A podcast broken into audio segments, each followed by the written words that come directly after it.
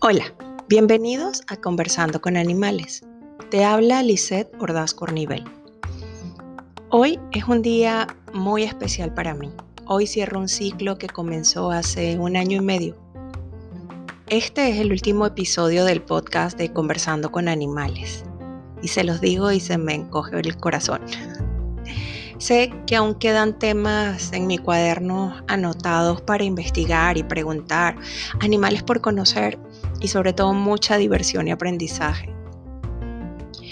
Debido a los diferentes proyectos que estoy llevando a cabo, el tiempo disponible para el podcast es muy pequeño y eso a la larga puede influir en la calidad de los temas, así que tomé la decisión de dejar el podcast, cerrar este ciclo con mi corazón lleno de agradecimiento a cada uno de ustedes por acompañarme en este viaje precioso y educativo que ha resultado este podcast. Como el último episodio, planeaba conversar con las iguanas, que específicamente con una que vive en, bueno, de las muchas que hay, ¿no? Que viven en la selva que, que, que queda acá cerca de mi casa. Pero como en realidad los invitados llegan solos, pues, ¿qué creen? El día de ayer llegó a mi jardín una tarántula hermosa, súper sabia y pues, ni modo, es ella nuestra última invitada. Y es un honor para mí haber conversado con ella y traerles esta entrevista. Así pues, sean todos bienvenidos a Conversando con Animales y comenzamos.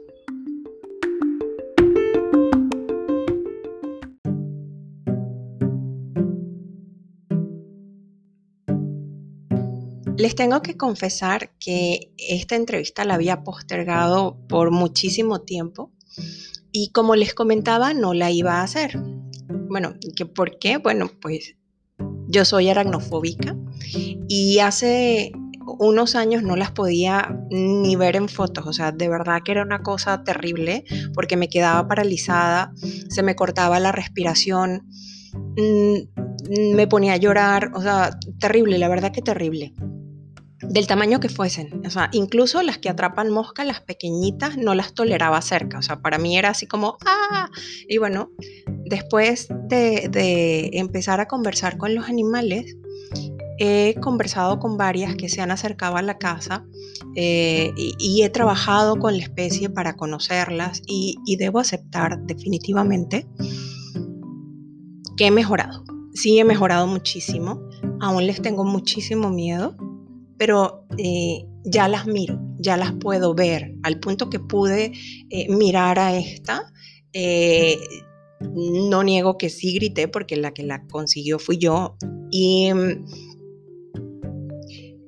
pero tuve el valor de, y la tranquilidad de poderme mover y, e ir a buscar ayuda, ¿no?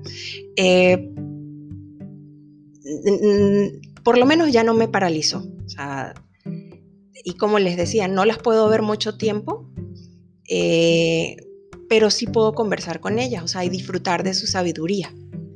Eh, definitivamente me pareció muy adecuado cerrar este ciclo de podcast eh, trascendiendo uno de los miedos más grandes que tengo. Y em, nuestra invitada es una tarántula de cola roja, así se llaman, o una tarántula terciopelo y abdomen rojo, hermosa realmente hermosa. la pueden ver en las páginas de Facebook e Instagram de Conversando con Animales porque nos dio el tiempo de tomarle una fotografía. No se ve muy, muy, muy clara porque ella estaba en proceso de ocultación, ya van a oír la historia. Y no hice mucha investigación científica sobre nuestra amiga porque, como les comento, no puedo ver fotografías mucho tiempo porque sí me afecta. Y así que si quieren saber más información sobre ella, la pueden buscar como tarántula cola roja o terciopelo abdomen rojo. Y bueno, si se preguntan qué pasó con ellas, pues mi superhéroe particular, Arturo, mi esposo, la atrapó y la liberó de nuevo en la selva.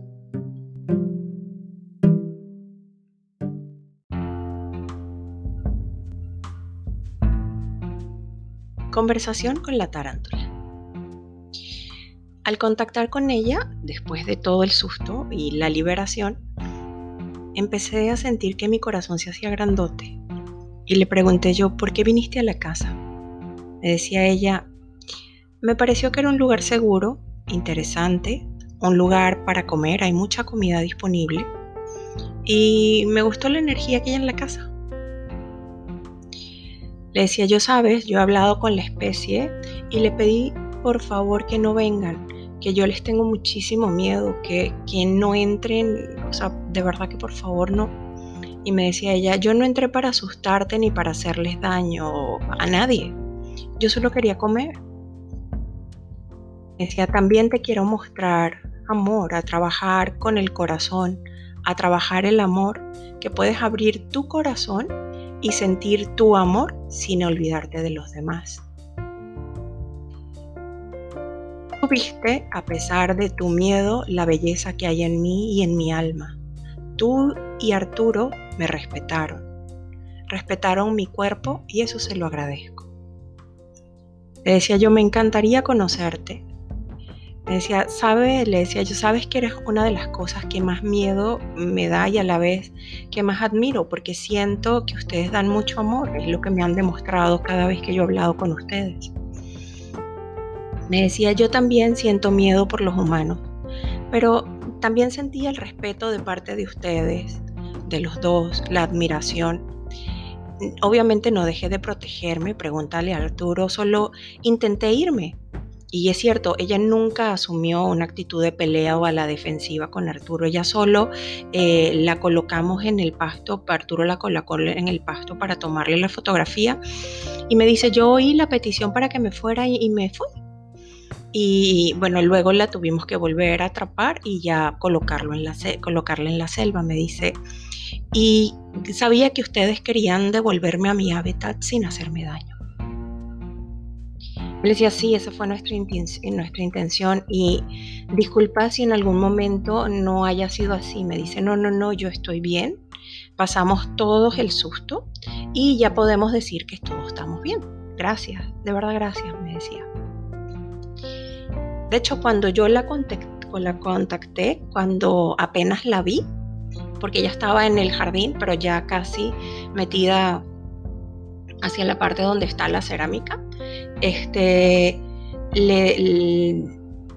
yo salí y, llamé a Arturo, a mi esposo, y yo lo que oía de ella era, por favor, no me maten, no me hagan daño. Y yo le decía, tranquila, no te vamos a hacer daño, no queremos eh, hacerte daño, por favor, permítenos sacarte tranquilamente a, tu hábitat, permítenos regresarte, este no es un lugar para ti, porque aquí hay humanos y los humanos te tienen miedo y te pueden hacer daño, por favor permítenos regresarte a tu hábitat, ¿no?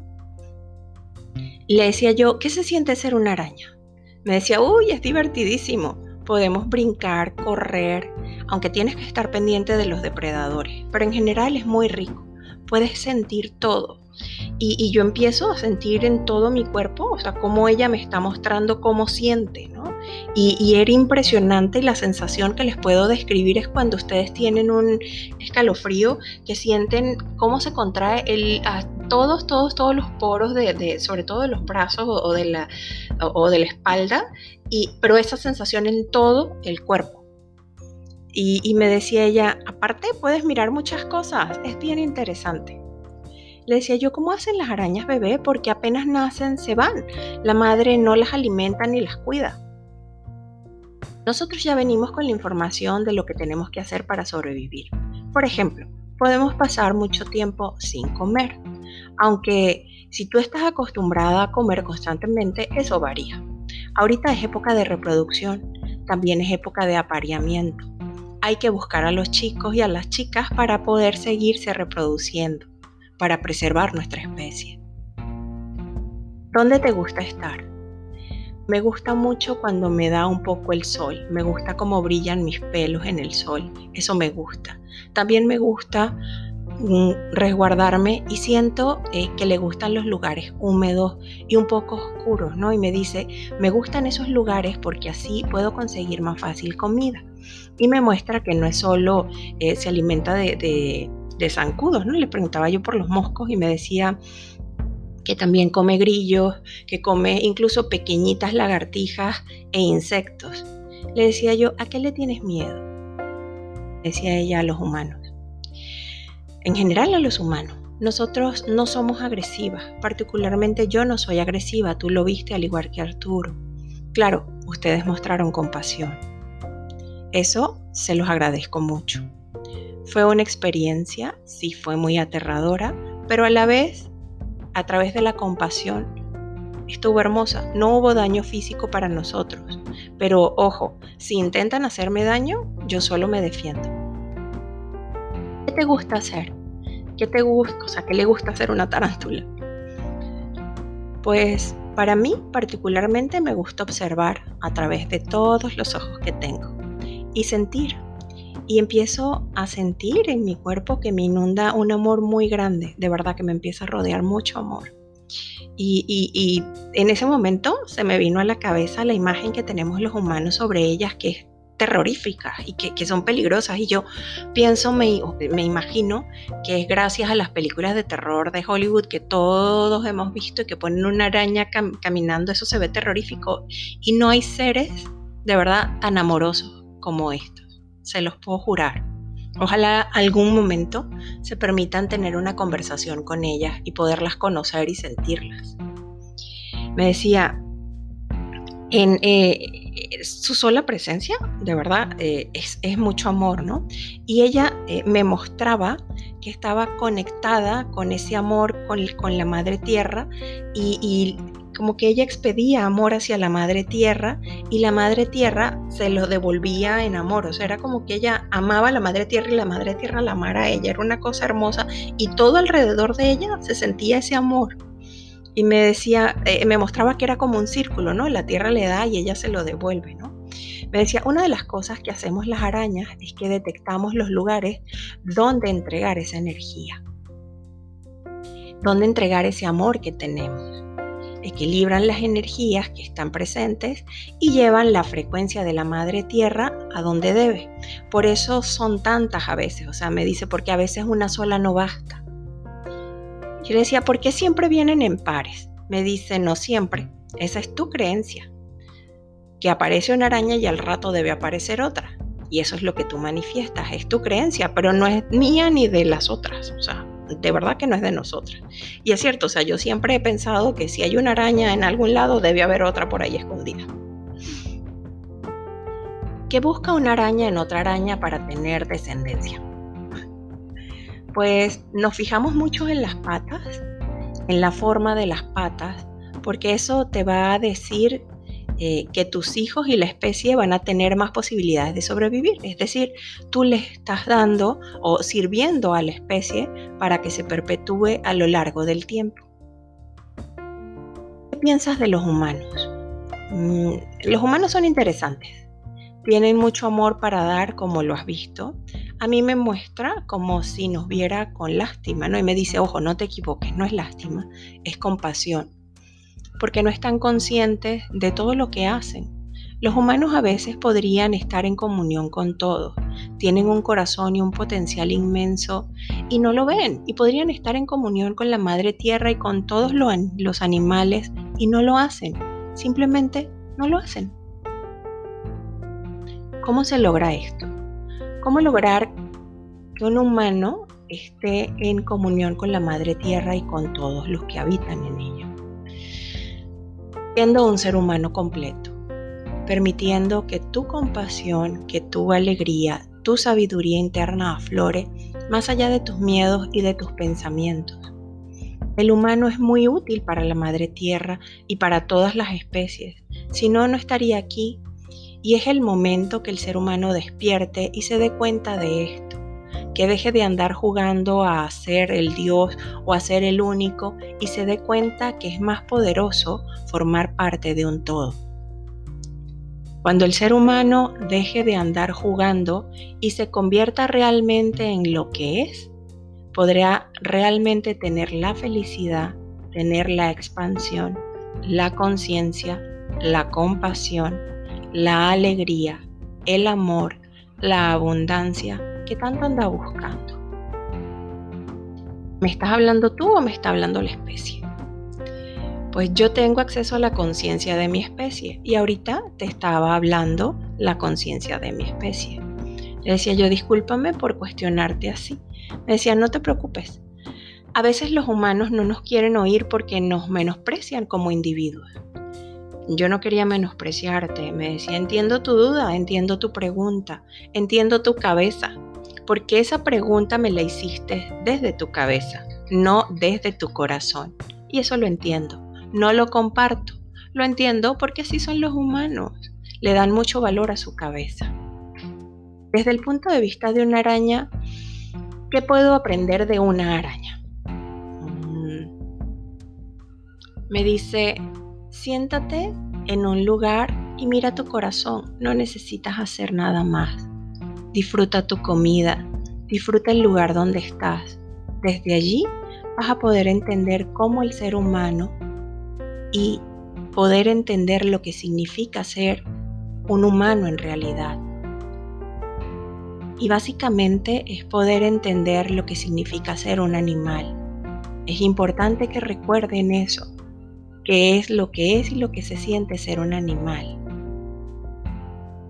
Le agradecí, de verdad, gracias por una plática tan hermosa, por una conversación tan hermosa.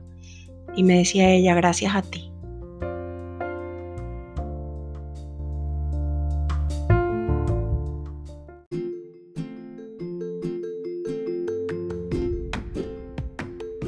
La frase de la semana es, cuando estás cómodo con la incertidumbre, se abre en tu vida infinitas posibilidades.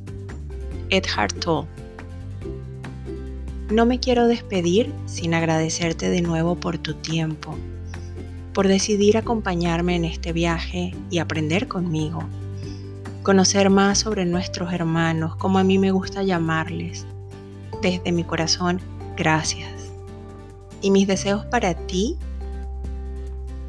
son que en tu vida de ahora en adelante estés, esté totalmente llena de alegría, de sorpresa, de nuevos aprendizajes en amor y que puedas redescubrir el animal maravilloso que eres.